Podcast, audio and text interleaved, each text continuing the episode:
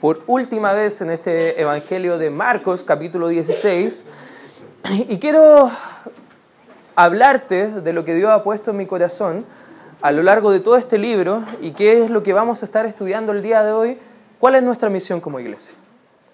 ¿Cuál es nuestra misión? Ojo, no te voy a hablar de nuestro propósito porque entendemos que como creyentes el propósito nuestro es adorar al Señor, honrarle a Él, servirle, conocerle más y hacerle más conocido, glorificarle en cada aspecto de nuestra vida. ¿Lo entiendes hermano eso? Amén. Nuestro propósito es conformarnos a la imagen de Cristo Jesús. Pero ¿para qué nos juntamos hermano? ¿Para qué venimos a la iglesia semana tras semana? ¿Para qué estudiamos la palabra del Señor? ¿Para qué estamos quizás pensando en alcanzar más personas? ¿Por qué, hermanos, estamos dando a misiones? ¿Por qué, hermanos, a pesar del clima, salimos a invitar personas a la iglesia? ¿Por qué, a pesar de todo lo que a lo mejor el mensaje puede ser de rechazo para otros, de igual estamos tomando el tiempo, nuestras Biblias, de salir y comentarle a una persona que no conoce a Cristo que pueda reconciliarse con Dios? ¿Cuál es nuestra misión? Porque el propósito ya lo tenemos claro, que tenemos como creyentes, amén. Pero ¿para qué está la Iglesia Bautista Libertad? ¿Para qué debe estar cada iglesia local en su lugar donde Dios le ha colocado? Nuestra misión, hermanos, no es otra más que alcanzar a este mundo con el Evangelio. ¿Lo entiendes, hermano? ¿Me puede dar un fuerte amén? amén. Esa debe ser nuestra misión. Esa es la misión por la cual Dios nos ha colocado en este sector de Pudahuel para poder alcanzar más personas con el Evangelio. Y cada iglesia local debe estar pensando en cómo poder hacer, cómo sacrificar a sus mejores hombres de que puedan ir al campo misionero, cómo las personas pueden estar involucrándose en un sentido de urgencia con el evangelismo en su sector, cómo a lo mejor los recursos de la iglesia pueden estar ah, ordenándose o administrándose de mejor forma para que más misioneros puedan estar siendo apoyados de otras iglesias locales. Hermano, ¿Cuál es nuestra misión como iglesia? En Marcos capítulo 3, versículo 14, no lo busques, solamente quédate ahí en Marcos 16, pero en el 13, y, eh, perdón, en el versículo 14 dice que el Señor Jesucristo estableció a 12 para que estuviesen con Él y para enviarlos a predicar. Ya desde el comienzo casi del libro vemos que la misión del Señor Jesucristo siempre fue predicar el Evangelio. Incluso en el capítulo 1, versículo 38 dice que para eso había venido para predicar el Evangelio. Y estamos llegando al fin de este libro. Este libro que nos llama a la acción, hermanos. Es un libro, un evangelio que no debe dejarnos simplemente con un conocimiento superficial acerca de qué es el cristianismo, sino que más bien debe cambiar nuestra forma de pensar, que también debe traducirse en cambiar nuestra forma de actuar.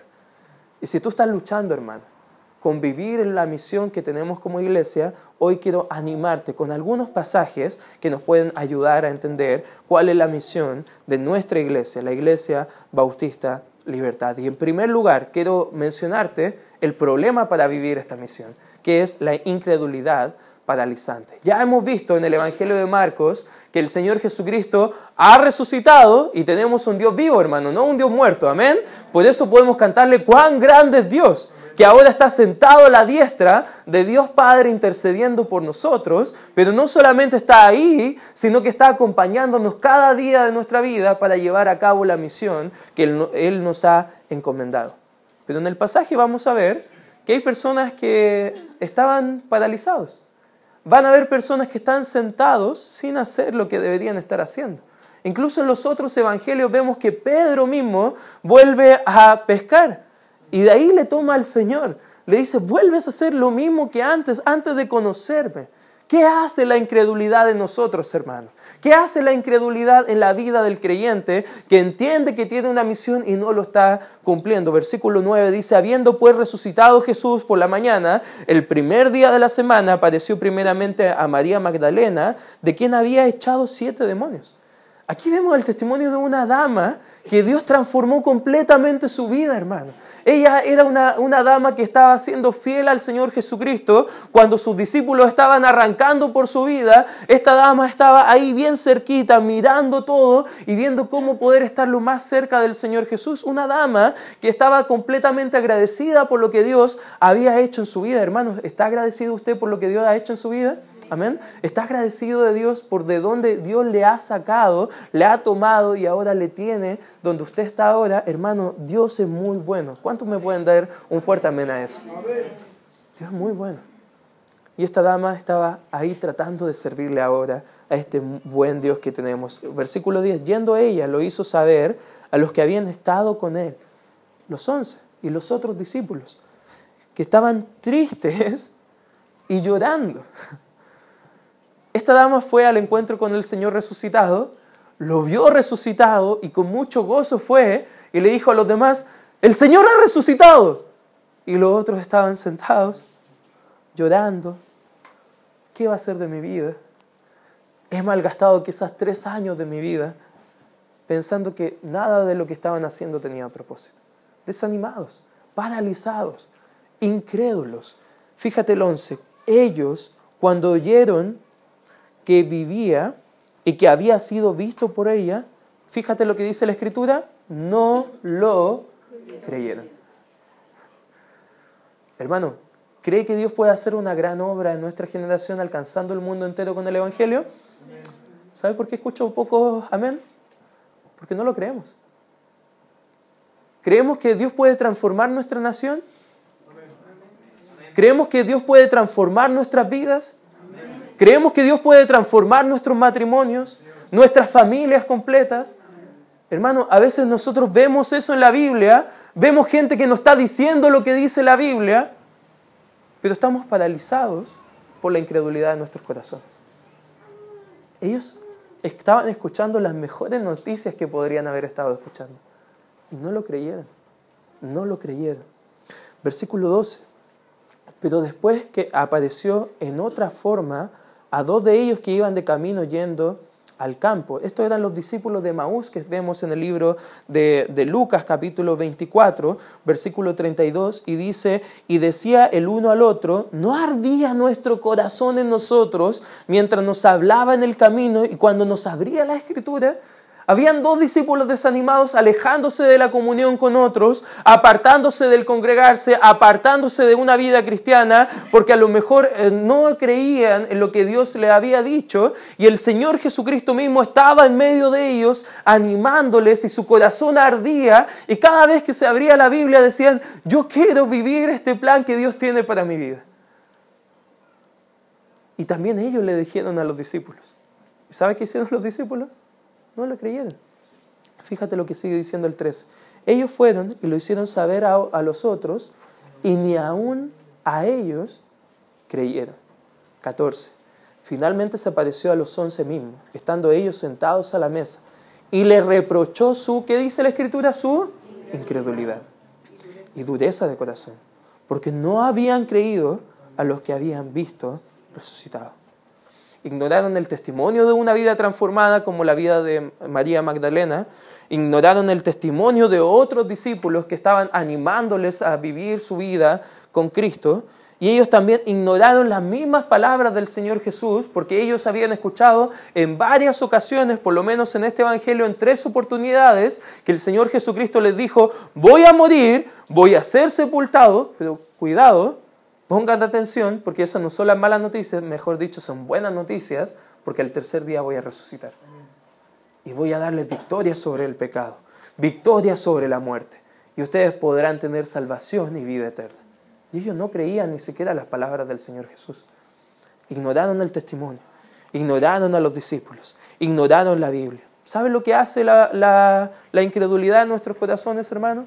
Podemos venir a la iglesia semana tras semana entender que Dios quiere transformar nuestras vidas, escuchamos la Biblia y pensamos, ah, si Dios conociera realmente mi situación, si el pastor supiera lo que está predicando, no, yo, yo no, no puedo cambiar. Mi familia no puede cambiar. Mi comunidad no puede cambiar. ¿No, ¿No conoce el pastor la gente incrédula que vive alrededor de nosotros? ¿No conoce que hay gente hoy en día que está legislando normas contra el Señor y que no quieren saber nada de Dios? Y dejamos entrar a nuestro corazón, a nuestra mente, la mentira de Satanás que nos dice no podemos llevar a cabo la misión que Dios quiere que llevemos a cabo. Vemos fin de semana como este fin de semana y pensamos, ¿para qué ir a la iglesia? Lo más probable es que va a estar vacía la iglesia. Bueno, doy gracias a Dios que no está vacía la iglesia. Doy gracias a Dios que hay un buen grupo de hermanos que viene a poder escuchar la palabra del Señor. Hermano, ¿para qué evangelizar si nadie va a llegar como invitado el día domingo si va a estar lloviendo? Hermano, seguimos siendo obedientes al Señor. Amén, hermanos. Si usted no cree a Dios, ¿a quién va a creer? Hermano, no lo paralice su incredulidad. Evalúe su corazón. ¿Hay algo en mi corazón que no está dejando actuar a Dios en mi vida? ¿Hay algo en mi mente que está paralizándome, dejándome sentado, no haciendo la voluntad del Señor, porque no estoy creyendo a lo que Dios quiere hacer en mi comunidad, en mi iglesia? Hermano, podemos ver la incredulidad paralizante. En segundo lugar, hermano, vamos a ver una comisión movilizante esa comisión que nos despierta de nuestra incredulidad, que nos motiva a ponernos en pie, a alegrar nuestros corazones y a salir afuera al mundo, a alcanzar con el Evangelio, porque hay un mundo que está yendo ahora al infierno que no conoce al Señor. Fíjate lo que dice la palabra de Dios en el versículo número 15. Y le dice, y les dijo, id por todo el mundo. ¿Y qué dice la Escritura? Y predicad el Evangelio a toda criatura. Si te das cuenta en el pasaje, no viene el Señor Jesucristo, hay discípulos desanimados y les dice, ¿por qué están llorando? Tranquilo, yo, yo vengo acá para consolarte, animarte. ¿Estás triste? ¿Te cuento un chiste? ¿No vemos al Señor Jesucristo así? ¿No vemos al Señor Jesucristo motivándoles como los motivadores que vemos en la televisión? Diciéndole, tú eres un campeón, tú puedes con el Señor. No, no tomó ese tiempo el Señor. El Señor sabe lo que dijo. ¿Están desanimados? Vayan a predicar el Evangelio. Pablo le dijo a, Timoteo lo mismo. ¿Estás desanimado? Bueno, haz obra de evangelista. Cumple tu ministerio. Haz la obra por la cual Dios te ha llamado a hacer la obra. Hermano, quizás tú puedas haber llegado a esta hora al templo desanimado por lo que estás viviendo en tu familia. Desanimado quizás como algunas personas por el clima. ¿Sabes que hay personas que se desaniman por el clima? Si estás desanimado, hermano, con más gana predica el Evangelio, con más gana movilízate, con más gana motívate a llevar la buena nueva de salvación a más personas. ¿Sabe que Jesucristo ahora manda con mucha autoridad y le dice, id, id por todo el mundo. Lo primero que vemos en esta comisión movilizante es ir. No significa, hermano, esperar a que la gente venga hacia ellos. Tristemente hay iglesias que dicen, nuestra única misión es predicar la sana doctrina. Dios va a enviar gente. Hermano, no sé de dónde lo sacaron en la Biblia. Porque Dios nos ha llamado a salir afuera, a predicar el Evangelio, a ganar al perdido con ese precioso Evangelio que Dios ha dado a nosotros. Ese poder que Dios nos ha dado que puede salvar hasta el más vil pecador. Hay que hacer un esfuerzo en salir y alcanzar a otros. Hermano, ¿tu vida está atareada? Yo creo que sí. Hay muchas cosas que nos no atarean durante la semana. Hay trabajos que cumplir, hay familias que cuidar, hay amistades con las cuales compartir. ¿Y sabes qué? Lo que dejamos de lado es la comisión que Dios nos ha llamado a hacer. Y esto no es un llamado de atención, hermanos, como reto, ¿eh? más bien debe animarte, hermano, a entender la misión que tenemos como iglesia, de ir. Es un llamado a la movilización. Hay un propósito y una misión ahora que tenemos como creyentes, hermanos. Si, si no lo estamos viviendo, no sirve de nada que nos estemos reuniendo. Judas 23 dice, a otros salvad arrebatándolos del fuego. ¿Sabes qué? Hay gente que ahora está yendo rumbo al infierno por la eternidad, donde ese lago de fuego no se va a apagar y van a estar su alma siendo atormentada por toda la eternidad. No hay aniquilación, hermano, como algunas religiones lo enseñan, sino más bien debemos estar buscando arrebatarlos del fuego, hermano. Porque si no compartimos el Evangelio, es donde van, es donde están yendo ahora, a un fuego eterno tenemos que ir. Y no solamente dice eso el 15, sino que también hay otra frase que dice ahí, por todo el mundo. No solamente tenemos que ir, pero tenemos que ir por todo el mundo, hermano. esta responsabilidad es dada a cada uno de nosotros. ¿Lo crees, hermano? Amén. Pero te hago una pregunta, ¿tú puedes ir por todo el mundo? Lo más probable es que no. ¿Tú puedes ganar toda la ciudad tú solo? Lo más probable es que no. Y a veces con estas preguntas sencillas nos desanimamos y decimos, ah, ¿para qué hacer algo? Pero uno puede hacer la diferencia. Uno dispuesto a ser obediente al Señor, a entrenar a otros a hacer lo mismo con otros. No solo está hablando de Pudahuel, hermano. No solamente este texto está hablando del sector poniente donde estamos viviendo acá en Santiago. No solamente de nuestra, de nuestra ciudad, Santiago, que es una, una ciudad muy linda, hermano. ¿Sabes qué gente está pensando en ir a otras partes, hermano? Hay tanto trabajo que hacer acá en Santiago, en la región metropolitana, en sectores muy cerquita, como Curacaví y en otros sectores aquí mismo, hermano. Que no hay iglesias sanas donde prediquen el Evangelio. no solamente está hablando de Chile, hermano. Está hablando, como vimos en el video, a cada etnia, a cada grupo de personas. Hermano, tenemos una tarea grande. Tenemos que ir, pero fíjate lo segundo, por todo el mundo. ¿Sabes qué? Este es el motivo principal por el cual apoyamos a misiones. Porque tenemos un mundo que alcanzar, hermano. Y si tú no lo entiendes, si tú no puedes ir a todo el mundo, hermano, podemos tener parte para que otro vaya al mundo. Es por este motivo que estamos apoyando y queremos apoyar a más misioneros en diferentes partes del mundo. Y si tú no estás yendo, hermano, a alcanzar a esas personas, deberías estar sosteniendo la cuerda para que ese misionero baje a rescatar almas del fuego y pueda llevar a más personas al conocimiento de Dios. Hermano, misiones es fundamental, es el corazón de Dios para la iglesia, para el mundo entero. No hay iglesia que, que sea bíblica que no esté amando misiones y apoyando misiones. Tú puedes decir, pero conozco iglesias que no apoyan a misiones y son muy bíblicas. Bueno, entonces, ¿por qué no están obedeciendo el llamado de Dios? De ir por todo el mundo, de enviar recursos por todo el mundo. Hechos 1.8 dice, pero recibiréis poder cuando haya venido sobre vosotros el Espíritu Santo, y me seréis testigos en Jerusalén, en toda Judea, en Samaria y hasta lo último de la tierra. Mateo 28, 19 al 20 dice, por tanto, id y haced discípulos a todas las naciones, bautizándolos en el nombre del Padre y del Hijo y del Espíritu Santo. Versículo 20, enseñándoles que guarden todas las cosas que os he mandado. Y he aquí, yo estoy con vosotros todos los días, hasta el fin del que dice, del mundo. Amén. Hermano, tenemos a Dios acompañándonos por todo el mundo. Eso debe ser una promesa que nos debe animar, hermano. Tenemos que ir y no solamente en nuestro sector, sino que por todo el mundo. Tenemos que apoyar a misioneros por todo el mundo. Sería hermoso, hermano, que en algunos años más pudiéramos tener presencia en cada país del mundo con un misionero trabajando para la obra del Señor. Sería hermoso, hermano. ¿Qué detiene?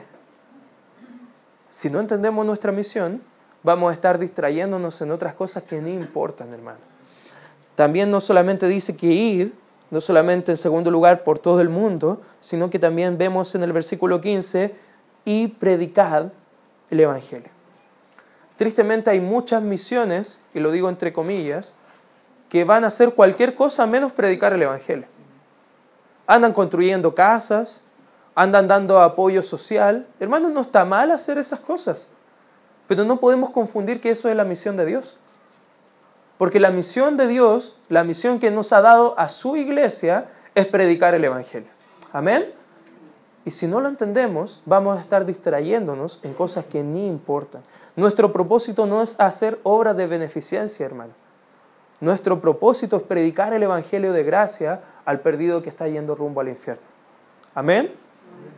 Si no lo estamos cumpliendo, no estamos viviendo la misión de Dios. Este es el beneficio más grande que la persona te podrá agradecer por la eternidad. Tú puedes llevar un pan y vas a saciar el hambre por un tiempo.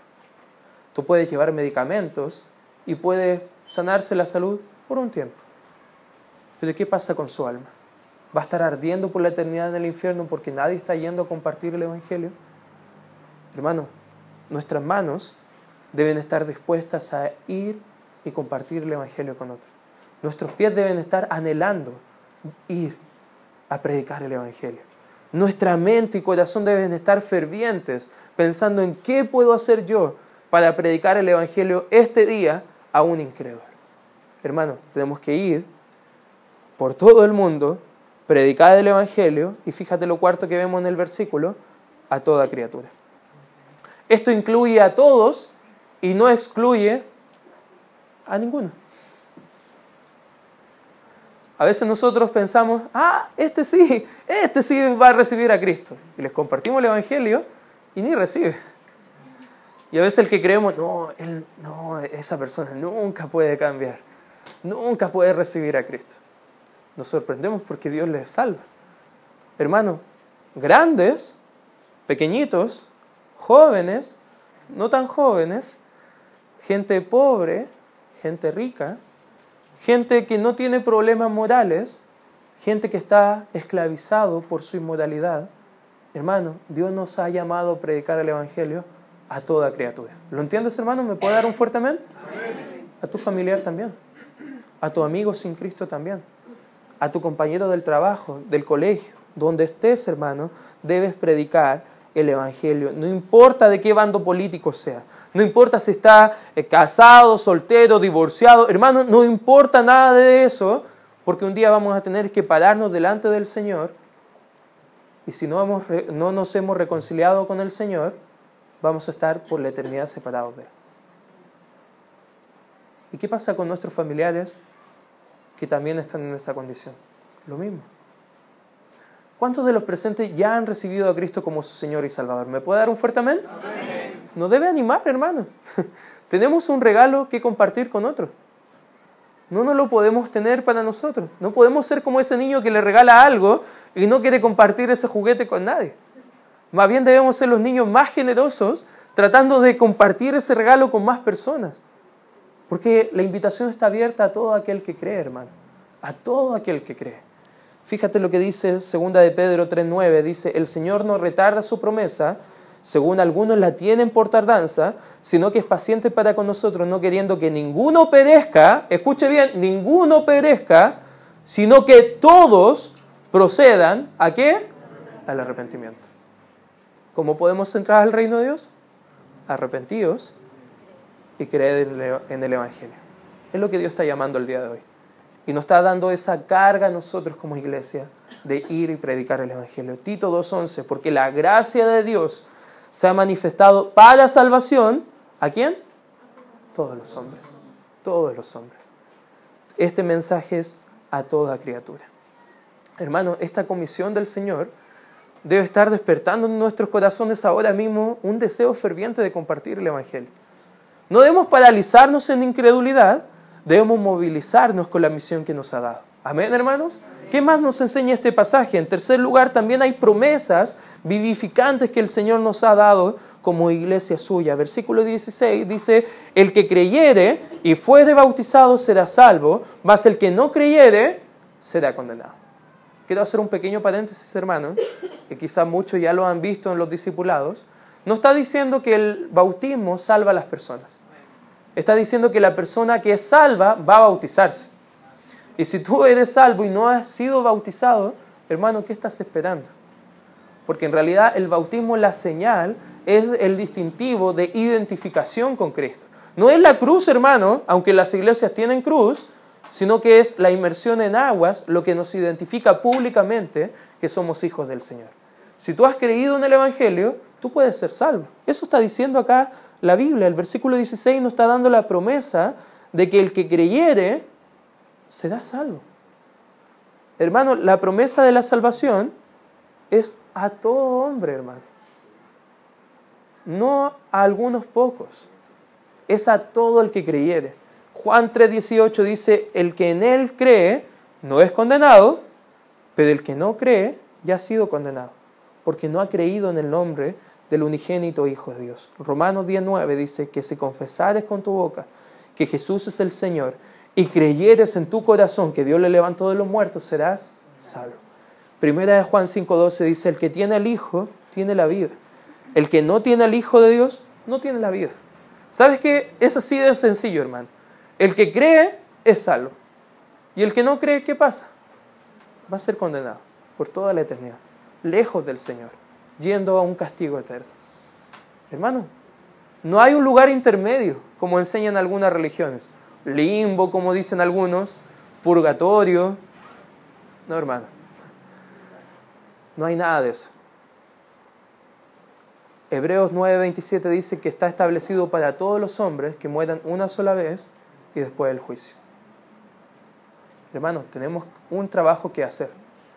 Hay promesas vivificantes que nos animan como iglesia a predicar el Evangelio, porque todo el que crea puede ser salvo, hermano, amén. Puede ser salvo. Tú has creído, eres salvo, amén. ¿Por qué no lo compartes con otro? También nos da la promesa del poder de Dios. Sabes que Cristo no solo da salvación, sino que también nos da poder como cristianos. Fíjate lo que dice el 17, y estas señales seguirán a los que creen. En mi nombre echarán fuera demonios, hablarán nuevas lenguas, tomarán en las manos serpientes, y si bebieren cosas mortíferas no les hará daño, sobre los enfermos pondrán sus manos y sanarán. Dicho sea de paso, el apóstol Pablo clarifica más adelante en el libro de Corintios que estas son señales de apóstol. Ojo. ¿Ya? Y si tú crees lo contrario, bueno, la próxima semana podemos traer una serpiente mortífera y no lo voy a intentar yo. Hazlo tú, hermano, a ver si, si has creído, si tienes la ocasión de poder hacerlo, porque para nosotros estas señales no son dadas. Más bien fueron a los doce apóstoles, los once más Pablo, el apóstol escogido por Dios, con una mención a los gentiles, pero aún así esas señales de apóstol, a medida que tú lees el Nuevo Testamento, ves que cada vez hay menos de estas señales que están de forma activa. Por ejemplo, el hablar en lengua, vemos al comienzo del libro de Hechos que estaba bien activa, pero después vemos el libro de Corintios que Pablo casi está corrigiendo que no debe hacerse. Podemos ver que quizás las sanidades eran cosas muy activas al comienzo, pero después, medida que va pasando el tiempo, ni Pablo quería tanto eh, orar por sí mismo. De hecho, él oraba al Señor y Dios ni le quitó el aguijón en la carne.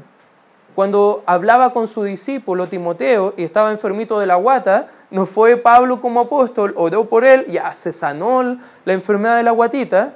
No, vemos en la Biblia que incluso en, en el libro de Primera de Timoteo, capítulo 5, versículo 23 dice Pablo un consejo a este joven Timoteo, no bebas agua, sino usa de un poquito de vino por causa de tu estómago y de tus frecuentes enfermedades. Hermano, ¿por qué vamos al médico como cristianos? No es que seas salvo y oras al Señor y se mejora todo, hermano. Mi abuela, espero que no esté viendo este, este video, hace poco la vimos, vino a visitarnos y tenía como casi un moretón bien feo acá en la espalda. Y ella decía, no, mi pastor dijo que orara nomás, Dios dijo que lo, lo va a sacar de mí. ¿Ya cuándo te golpeaste en eso? Uh, hace varios años ya. Y todavía estaba feo. Y yo la apreté, la apreté, la apreté, le dije, anda al médico, puede ser grave. Y ella, engañada por algunos que tuercen la Biblia, que profetizan sanidades, y ella se dio cuenta que parece que sí era bien grave lo que tenía. Y tiene que ir al médico ahora. Y si me está viendo, estoy orando por ella. Porque en realidad eso no es para nosotros el día de hoy. Fueron señales de apóstol. Pero sí tengo claro, hermano, que como creyentes sí tenemos poder de Dios de otra forma. Fíjate lo que dice el libro de Hechos capítulo 1, versículo 8. Fíjate lo que dice la escritura. Hechos 1.8 dice, pero recibiréis poder cuando haya venido sobre vosotros el Espíritu Santo. ¿Cuántos de acá de los presentes tienen el Espíritu Santo morando dentro de eso? ¿Amén? Tienen poder. Y fíjate qué, qué es ese poder. Y me seréis testigos van a compartir mi evangelio.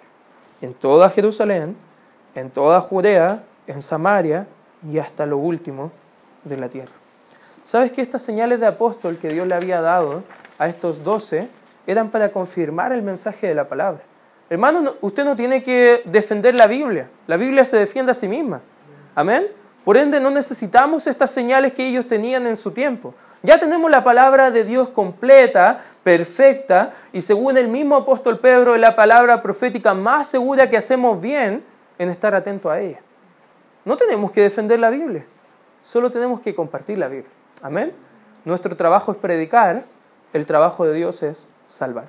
¿Lo entiende, hermano? Amén. No creas otras tonteras. Dios nos ha dado su poder a través de su palabra, a través de su Espíritu Santo, y como iglesia nos debemos movilizar para llevar a cabo este poder que Dios nos ha dado para predicar el Evangelio. Y también tenemos una promesa maravillosa, hermano, la presencia del Señor. Fíjate lo que dice el 19. Dice, y el Señor después que les habló, fue recibido arriba en el cielo y se sentó a la diestra de Dios. El Evangelio de Mateo, capítulo 28, versículo 20, dice, ¿qué le dijo el Señor antes de ascender al cielo? Y dice el 20, enseñándoles que guarden todas las cosas que os he mandado, y aquí yo estoy con vosotros todos los días hasta el fin del mundo. Amén. Hermano, ¿se ha sentido solo alguna vez? Quizás debe entender el día de hoy que Dios está con usted cada día de su vida. Amén. Nos ha dado la promesa de su presencia, hermano. Eso es algo que como creyentes debemos entender. Dios está con nosotros, no nos manda solos, vamos con Él. Y sabe lo maravilloso de estar en comunión en la iglesia es que podemos ir juntos a predicar el Evangelio. No tiene que ir uno solo. Podemos ir varios, hermanos. Y podemos ser más efectivos si nos ponemos de acuerdo, hermanos, en ir a alcanzar más personas para Cristo. ¿Qué más nos enseña este texto? Y con esto acabo. Cuarto lugar, vemos una obediencia, y escuche bien, inmediata. Amén.